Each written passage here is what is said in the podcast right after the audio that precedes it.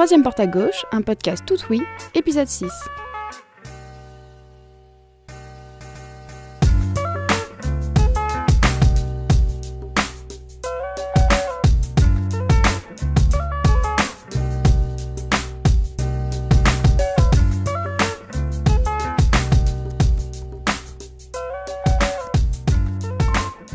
La base virale GPS a été mise à jour. Alors ça c'est quoi? La route s'arrête ici à la fin des nombreux lacets de ce petit col de montagne.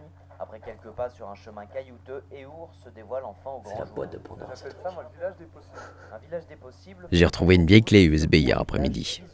Elle était planquée là, juste derrière la télé, va savoir pourquoi.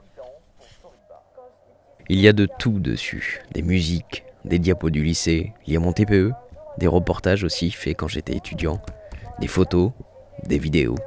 Oh là là. Oh, la tête. C'est drôle de retrouver tout ça. Vous l'entendez, il est 20h. Je me pose plein de questions. Comment un si petit objet peut contenir autant de données Euh, Surtout quand on y pense, elle date seulement, entre guillemets, du début des années 2000.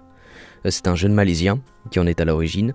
Il faisait des études d'ingénieur à Taïwan. Avec des amis de promo, il crée le modèle actuel que l'on connaît tous de la clé USB. Mais personne ne croit en leur trouvaille. Ils se démènent donc tout seuls. Ils arrivent tout de même à nouer des partenariats pour exister sur les marchés européens, américains ou encore japonais. Et puis d'un coup, ça s'emballe. En 2002, Sony se saisit de la technologie USB, il lance la PlayStation 2, la PS2. Quatre ans plus tard, en 2006, Kia devient la première entreprise à implanter des ports USB dans leurs voitures. Aujourd'hui, certaines clés USB peuvent contenir jusqu'à 34 000 heures de musique, euh, 1000 heures de films ou 32 000 heures de photos. Euh, Bref, de quoi occuper le confinement. Euh, moi je vais la ranger précieusement. C'est vrai, ça m'aura occupé au moins le temps d'un instant. J'éteins mon ordi, je regarde par la fenêtre, je reviens m'asseoir sur le canapé, et puis je regarde ce qui m'entoure, avec curiosité. C'est toujours la troisième porte à gauche. À très vite.